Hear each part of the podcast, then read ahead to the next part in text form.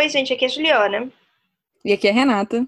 E esse é Os Fantasmas nos Divertem, mais um Susto dos Fantasminos, onde nós lemos os e-mails enviados por vocês para fantasmasnosdivertem.gmail.com com as histórias vividas por vocês.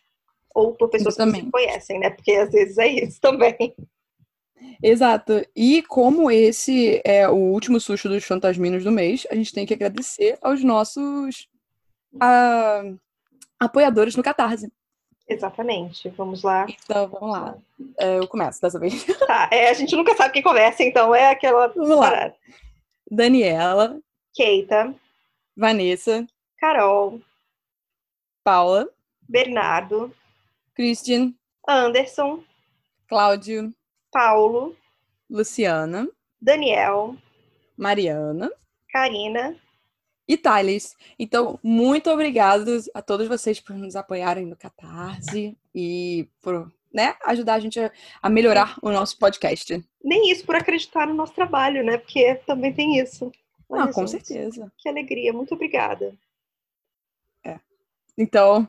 É... Fiquei, você ficou sem falar, eu falei, sou eu que leio o primeiro e-mail, eu fiquei confusa. Não, sou eu que leio o primeiro e-mail. É, e por sei. coincidência, nosso hum. primeiro e-mail de hoje é enviado pela Karina.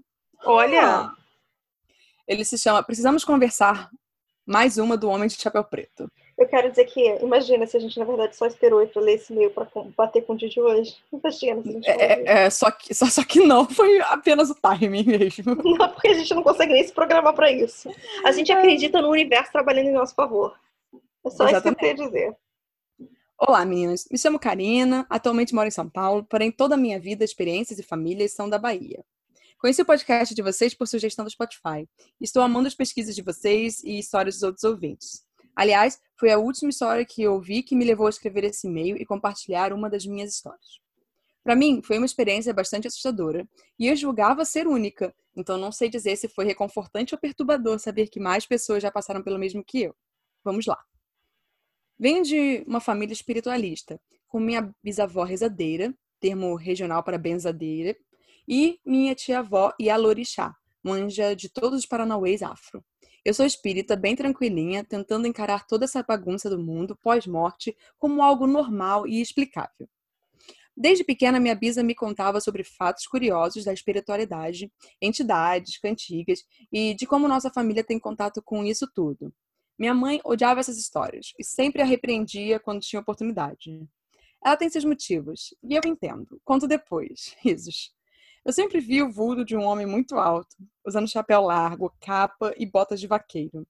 Ele sempre estava nos cantos das portas olhando para mim e sorrindo com dentes polidos, boca pontiaguda, tipo do Coringa. Não sei se isso era real ou uma criação da minha mente fértil, dando vida às histórias de minha avó, que quando eu contava das aparições, me dizia que podia ser o espírito do pai dela, que era tropeiro e se vestia assim, ou algum protetor meu. Eu me sentia espiritualista, toda mediúnica, a senhora ponte dos dois mundos, e não me assustava. Houve uma época da minha vida em que eu estudava em dois turnos na faculdade de engenharia. Minha vida estava um caos, com tantos projetos e listas de exercícios infinitos para entregar. Numa dessas tardes, adormeci super cansada. Deitada com a barriga para cima, tipo cadáver, acordo com o corpo super dolorido e tonta e só movi o pescoço. Quando olho para o lado da minha cama, lá estava ele. O homem de chapéu preto que eu via somente o vulto durante toda a minha vida, sentado em outra cama perpendicular à minha, apoiado o cotovelo no joelho, me olhando fixamente e dizendo dentro da minha mente. Eu não via os lábios dele se mexer, mas ouvia nitidamente as suas palavras. Precisamos conversar. Eu, num surto de pavor imensamente devastador, fecho os olhos e viro a cabeça na ilusão de que ele iria desaparecer, pois era fruto da minha imaginação. Quando abro os olhos e olho, ele ainda estava lá e disse: Precisamos mesmo conversar. Eu repito os gestos de medo e quando abro os olhos novamente, ele não estava mais por lá. Então, aliviada, tento me mover para levantar e cuidar da vida. Quando vejo na lateral do guarda-roupa a ponta do chapéu de sapatos e a voz dele na minha mente, não vamos conversar mesmo, né? Repeti o gesto de medo e dessa vez ele não voltou. Levantei, contei à minha mãe, que passou um pano molhado na história, e pediu para esquecer. Enfim. Na minha família tem muitas histórias sinistras, mas que lidamos bem. Já quero contar para vocês. Beijos. Vocês são maravilhosos, principalmente no respeito às histórias que enviamos. Sucesso. Muito obrigada, Karina. Gente, primeiro, Eu já não gosto muito. De... A gente precisa conversar, já é uma coisa horrenda de você escutar de qualquer pessoa, né? Exatamente. Você já começa a refletir sobre tudo que você já fez na vida. Exato. Ainda mais o homem de chapéu preto, não. Sai. É. Nossa, o que, que, o que, a gente tem para conversar, senhor? Sabe? É. Outra sei. coisa, eu gostei que a mãe hum. dela já só virou e falou assim: ah, não, tá, mas não, passou pano, é ótimo. É, passou... sente isso não, esquece isso, filha. Vai, vai viver a sua vida. Vai. Pronto. Exato. Bom, próximo meio da Ana e se chama O Homem da Camisa Xadrez e Outras Histórias. Bom dia, meninas, tudo bem? Meu nome é Ana, moro no interior de São Paulo e conheci o podcast de vocês. Do... Oh, Renata, esse daqui é muito exato, tá? Uhum. No dia 5 de fevereiro, às 2 e 3 da manhã, no meio de uma crise de insônia. Sim, Nossa. lembro do horário porque me julguei imensamente quando tive que levantar às 6h20 para trabalhar. Apesar disso, ser Draco, meu gato. Gente, Draco, mais um gato chamado Draco. Meu Deus, é o segundo gato que a gente conhece chamado Draco aqui, nesse ambiente. É, exatamente. Apesar disso, ser Draco e eu passamos a madrugada inteira escutando os episódios. Enfim, isso não é relevante para os relatos. Quando eu era criança, minha avó sempre contava as histórias de quando trabalhava no necrotério, e a que mais chamou minha atenção foi a história do homem da camisa xadrez. Minha avó contou que era uma noite de muita chuva. Chuva de bruxa, como ela costumava falar, com raios e trovões. Ela estava na sala de descanso aproveitando a tranquilidade da madrugada e acabou adormecendo. Acordou desesperada, sentindo alguém observá-la.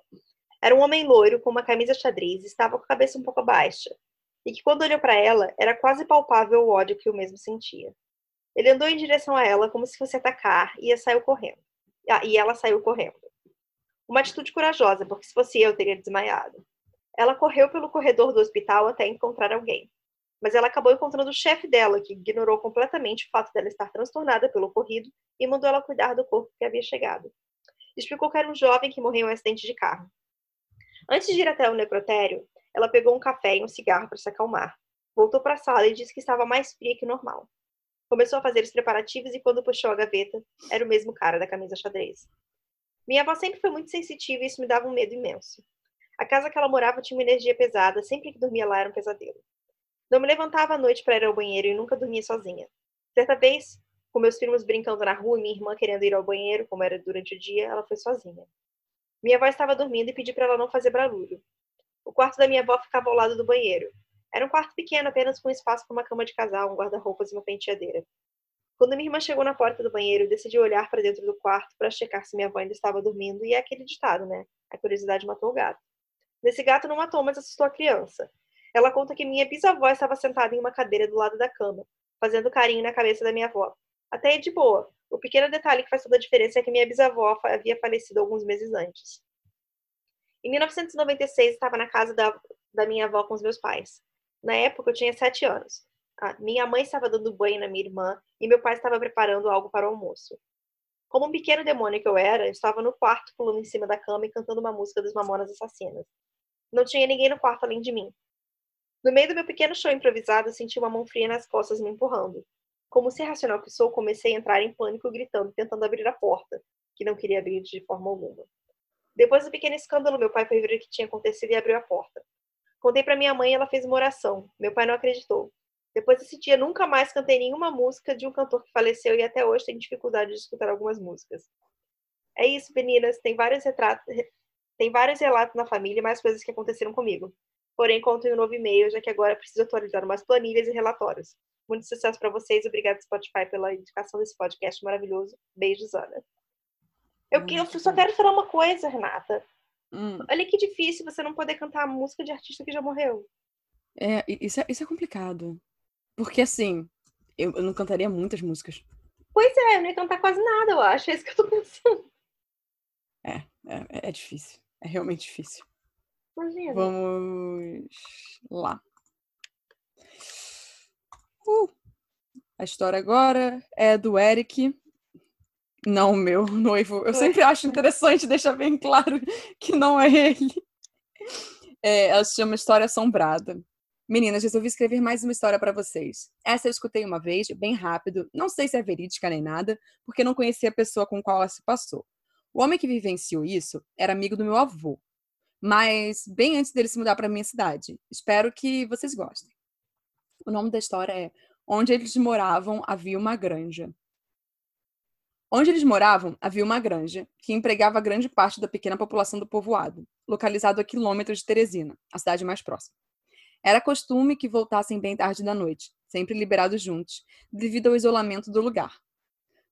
No caminhar até a granja havia o que chamavam de areal, um terreno de areia fina e funda, de difícil tráfego, principalmente se atravessando de bicicleta.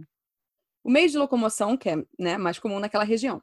No caminho também havia um pequeno cemitério, do tipo característico das zonas rurais. A única casa que ficava próxima à granja era de um velho viúvo que, à época, havia morrido já há bastante tempo. Sua casa permanecia de pé, mas bem deteriorada, consumida pelo sol, chuva e vento. Ele conta que um vizinho próximo, bem amigo da família, terminou voltando ainda mais tarde da granja, já bem depois da meia-noite.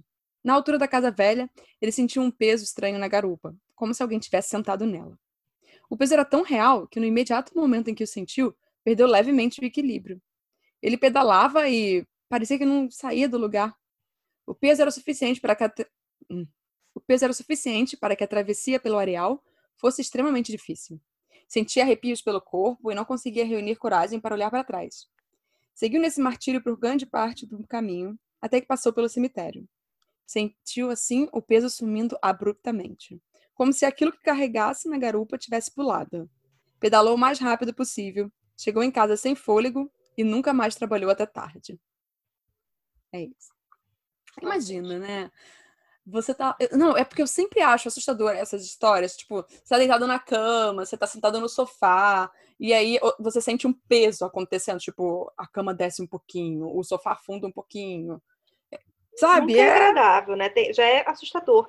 E daí, na bicicleta, eu acho que é pior ainda, porque você Exatamente. ainda tá fazendo eu... esforço, sabe? E eu fico chateada com isso. Pô, custava você ir andando, cara. Você tem que, sabe, nem pediu licença ali, sentou na garupa do outro, e ele, com todo esforço possível, tendo que fazer essa viagem. É, tá aí uma coisa que nunca, comigo nunca ia acontecer, não, pois não ando de bicicleta, tenho trauma. Ai, pode ir, agora você. É, o próximo é da Stephanie e, se, e é, Sussos e Fantasminos. Oi, oi meninas, tudo bem? Meu nome é Stephanie, tenho 21 anos e moro em Goiânia. Adoro o podcast de vocês, infelizmente eu, eu cometo o erro de sempre escutar quando estou sozinho antes de dormir e acabo paranoica achando que vou ter paralisia do sono ou vou ver espíritos. Ai, gente, eu tô rindo, desculpa. Mas é porque às vezes eu fico com medo dessas coisas também. Mas eu não escuto nem a gente de noite. É, é o que a gente sempre fala, não escutem a gente de noite, por favor. Eu tenho certeza que tem alguém ouvindo eu falando para não é. escutar a gente de noite de noite. De noite, porque eu acho que, sei lá, os últimos e-mails todos que eu recebi é falando isso. Que, eu escuto vocês de noite e falo, mas por quê? Não, de vez em quando a gente manda alguém no Twitter assim, ah, eu sei que vocês falaram que não, mas, mas estava escutando vocês às duas da manhã. Aí eu... Falar, que bom para você, porque eu não. Não, assim, eu, querida, eu não gravo, não escrevo, nem às duas da manhã. Não. Que dirá falar para você escutar a gente às duas da manhã. Pois é. Bom, vamos lá. O bom vamos lá não é meu, tá? É da Stephanie, no caso. É, tem duas histórias. A primeira aconteceu quando eu tinha seis anos e a segunda eu tinha dez, se não me engano. Não tem criatividade para inventar nomes para as minhas histórias, então os ouvintes que lutem. A primeira aconteceu quando eu ainda morava na Bélgica. Ai, que chique! Nossa, como assim? Juliana do nada. Uh! Na Bélgica! Sei lá, né? Chocolate, cerveja. Ela não aproveitou muito a cerveja quando ela tinha seis anos, mas ok. Ah, com certeza, mas chocolate deve ter aproveitado. Nossa, vamos lá. É, mudei para lá com os meus pais quando eu tinha um ano de idade. Meus pais conheceram um casal de amigos brasileiros e eles acabaram se tornando da família. Eles têm dois filhos, o Felipe e a Gabi. O Felipe, na época, era meu melhor amigo. Todo mundo brincava falando que íamos casar e eu vivia dormindo na casa dele. Era uma casa muito grande em um lote mais afastado da cidade, que ficava no meio que numa estradinha e o local. O lote da casa era um terreno imenso com vários galpões e a casa no meio. Bom, em uma das noites que dormi lá, o Felipe tinha uma beliche. Eu dormi embaixo, ele em cima, e essa noite eu acordei de madrugada, não me lembro do horário. Só lembro que do nada, quando eu olhei para o lado, eu vi o rosto todo desfigurado, machucado. Essa pessoa tinha cabelos pretos e bagunçados e me olhava fixamente. O rosto estava bem próximo de mim. Não me lembro se gritei ou se me escondi debaixo da coberta.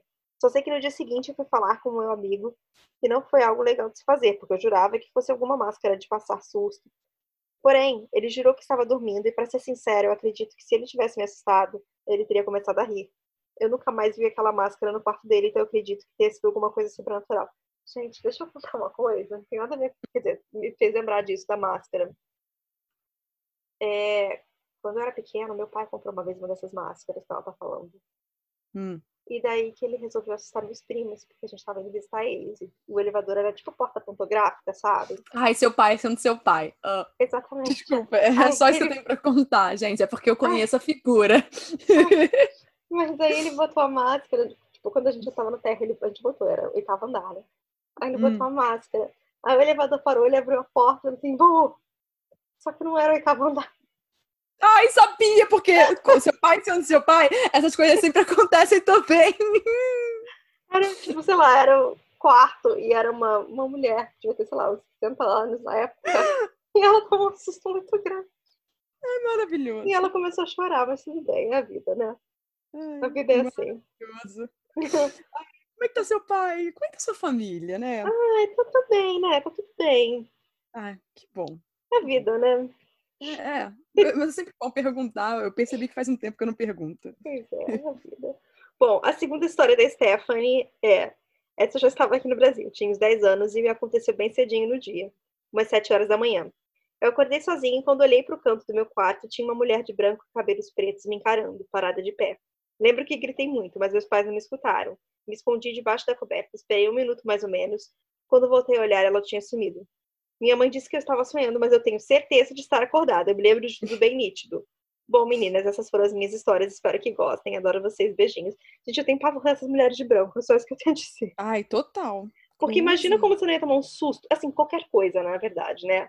Mas a Uhum. mulher de branco da parada no canto não é legal. É, a, mis- a minha é da Clarissa, se chama Mais Histórias.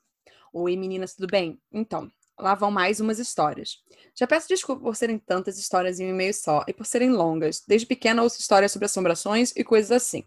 Vou contar algumas que me surpreendem até hoje.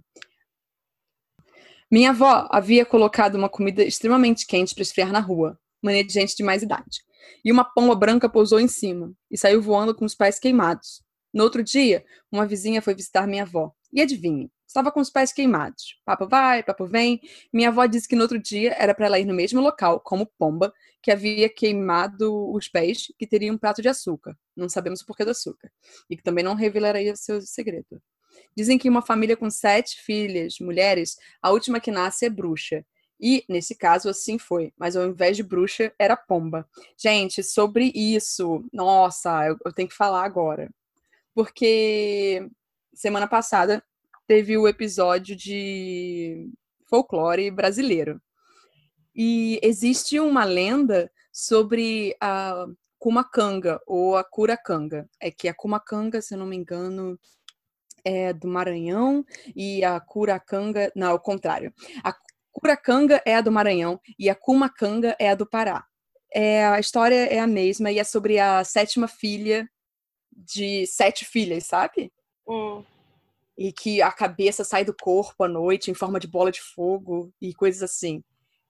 E aí eu sempre lembro sobre como o número 7 é realmente carregado de muitas coisas. E aqui, nesse caso, também tem uma história de sete filhas mulheres e outra coisa aconteceu com essa sétima, sabe? Não, só isso, acho sensacional. A mesma coisa com o homem também, né? Sete, o número 7 é, é poético, né? Quarta. Que no caso, na quarta é a segunda história, porque as outras duas eram sobre lobisomens. E a gente já leu elas. A casa de campo dos meus avós é uma casa antiga, toda de madeira, e todos sabem que de noite é normal casas de madeira estalarem, parecendo que há alguém caminhando dentro dela. Nessa casa há um sótão, e para ir para o sótão tem que subir uma escada de madeira, e embaixo dessa escada há um quarto. Antigamente havia muitos ratos nessa casa, e quem dormia no quarto embaixo da escada ouviam passos descendo a escada.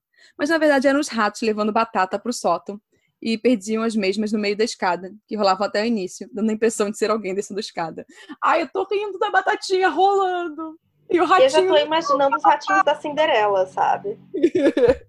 Trabalhando em conjunto. Eu acabei de romantizar o ratinho. Eu, eu penso ele, vou subir com a batata. A batata voltando e ele botando uma patinha na cabeça. Não! Mas ele tava Pra mim é batata. aquele. É, pra mais mim já Remy. é. É isso. Ou não, eu ia falar que porque dos ratinhos da Cinderela tem um que é mais atrapalhado, sabe? Pra mim era ele. Ai, pode ser também. Ai, eu ri disso. É, antigamente era comum enterrar seus pertences, joias e dinheiro, principalmente, em panelas, as famosas panelas de ouro. E como essas panelas aparecem apenas para a pessoa destinada, se terceiros fossem tentar desenterrar eles, eles não conseguiam. E quando conseguem, acabam morrendo logo em seguida ou enlouquecendo. Porque não é para você ficar mexendo nas coisas dos outros. Pronto. Um irmão da minha avó encontrou uma dessas panelas e pediu a um amigo para ajudá-lo a desenterrar. Mas esse amigo foi sozinho e tentou tirá-la, começou a cavar, e quanto mais fundo ficava o buraco, coisas estranhas começavam a aparecer, como bruxas, mulas sem cabeça, essas coisas ruins. Ouvia gritos enlouquecedores, mas ele foi persistente e retirou-la de lá. Alguns dias depois de ele ter removido a panela de ouro, ele enlouqueceu devido ao que ele viu e ouviu. Ok. Meus pais moravam no interior, na casa de campo dos meus avós. E em uma noite, voltando para casa, acho que já de madrugada, eles viram uma grande luz amarela, como se fosse um carro vindo na estrada.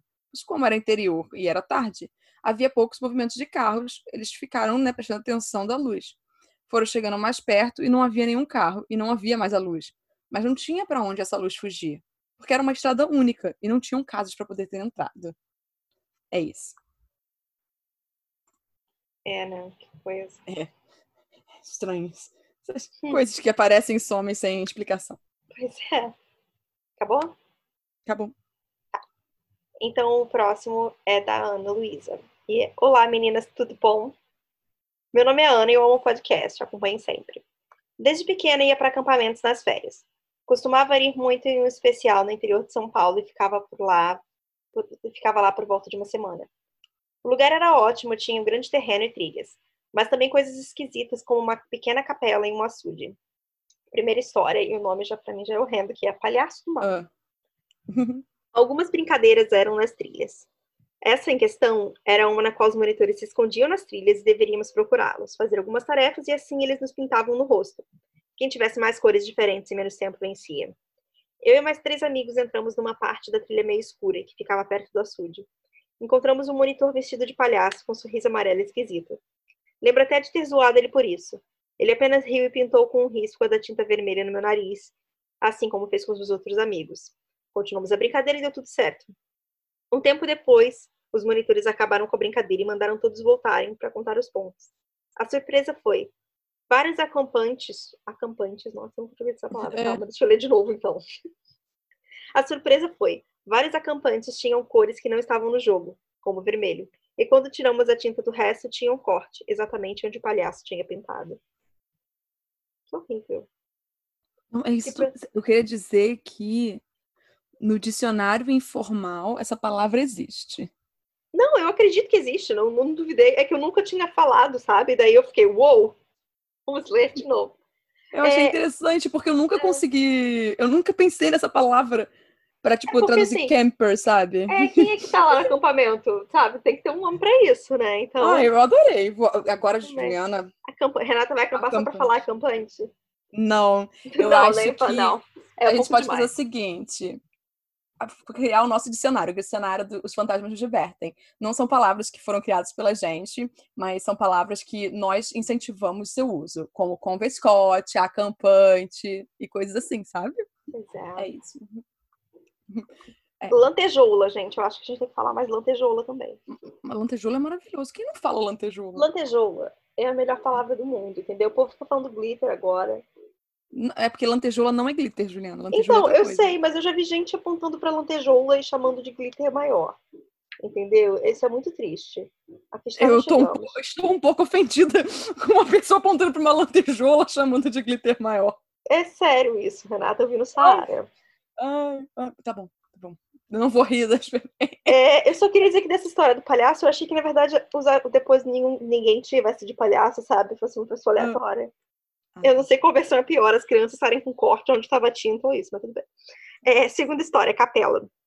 Existia uma capela no centro da trilha, com os bancos de madeira para sentar em um altar de padre. Bem lugar de terror mesmo. No teto existiam três faces de anjo. Eu posso jurar que elas sempre mudavam a posição dos olhos. Não só eu via, como todos os meus colegas também. Eles nos acompanhavam com os olhos e era horrível. Uma colega já viu luzes dentro dessa capela e pessoas com capuz branco, por uma janelinha que ficava na frente dela. Porém, estava trancada. Quando chamou alguém para ver, também não tinha ninguém lá dentro.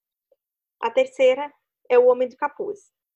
Uma vez estávamos brincando no acampamento de noite, andando em três pessoas e longe das trilhas. Estava tudo bem, já tinha passado da meia-noite quando os monitores decidiram acabar a brincadeira e reunir todos no refeitório. Quando chegamos lá, tinham colegas desesperados e chorando. Aparentemente, três pessoas vestidas de capuz branco estavam paradas num lugar perto do campo de futebol. Alguns meninos viram e, quando foram chegar perto, as figuras correram atrás deles e depois para as trilhas. Várias pessoas viram, foram alguns adultos e o dono do acampamento chamados para procurar e não acharam nada. Até de manhã, mas também não acharam nada. É isso, meninas. Vou perguntar para os meus colegas se eles lembram de mais coisas. Obrigada, e é, eu... Juliana, eu tenho que falar sobre um negócio. Recebemos um, um comentário aqui no Instagram. Ah, eu vi, eu vi, eu vi. Gente do céu, a história que a Juliana contou tem a versão de BH, que é o capeta do Vilarinho. Curitiba copiou o BH ou o BH copiou Curitiba. É uma lenda que rola aqui desde os anos 80 e é parecidíssima. Aí ela falou, coloca no Google. Aí eu coloquei no Google, tá? Uhum. E aí agora eu vou ter que ler isso aqui, vou, o susto de fantasmino sobre isso daqui rapidão. Capeta do Vilarinho é um personagem lendário da cidade de BH. Embora tenha tido origem em uma estratégia de marketing engendrada por Francisco Filizola, dono das quadras do Vilarinho, onde o evento principal da lenda teria tido lugar, o personagem efetivamente transitou para o folclore da cidade, sendo hoje parte integrante das, edições, das tradições da região. Olha que sensacional! Era uma campanha de marketing e hoje em dia está aí no folclore.